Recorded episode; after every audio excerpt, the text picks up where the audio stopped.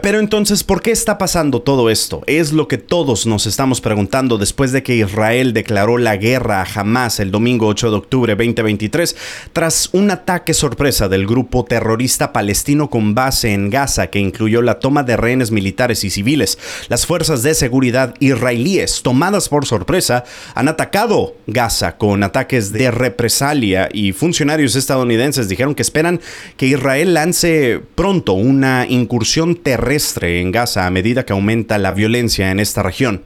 Entonces, ¿quién es este grupo? Hamas. Bueno, Hamas gobierna la franja de Gaza desde el 2007. Este grupo ha prometido aniquilar a Israel y ha sido responsable de muchos atentados suicidas y otros ataques mortales contra civiles y soldados israelíes. El Departamento de Estado de Estados Unidos designó a Hamas como grupo terrorista en 1997. La Unión Europea y otros países occidentales también lo consideran como una organización terrorista.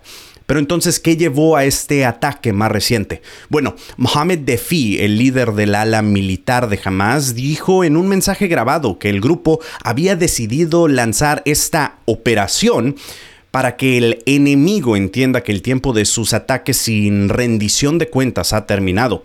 Él citó eh, la ocupación israelí de Cisjordania, que capturó durante la guerra árabe-israelí de 1967, también las recientes redadas de la policía israelí en la mezquita de Aska en Jerusalén y la detención de miles de palestinos en cárceles israelíes.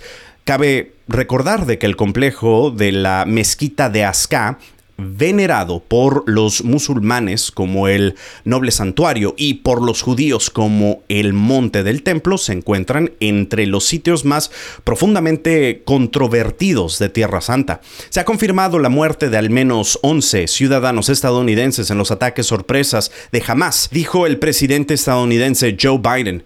Biden también dijo que el gobierno de Estados Unidos cree que es posible que haya estadounidenses entre los que actualmente son rehenes de los terroristas de Hamas, mientras que otros ciudadanos estadounidenses aún están desaparecidos después del mortal ataque. El número de muertos en la guerra aumentó a casi 1.600 en ambos bandos el lunes. Según los medios de comunicación, alrededor de 900 personas, entre ellas 73 soldados, han muerto en Israel.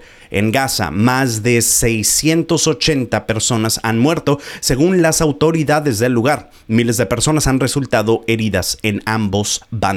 Mientras tanto, acá en Estados Unidos, la falta de presidente de la Cámara de Representantes va a retrasar la respuesta de Estados Unidos a la guerra en Israel. Los republicanos no tienen idea clara de quién elegir para presidente de la Cámara de Representantes de los Estados Unidos, lo que deja un vacío de poder sin precedente en el Congreso. Se están preparando para reunirse el lunes por la noche, ya que la vacante limita la capacidad de Estados Unidos para responder rápidamente a la crisis en Israel.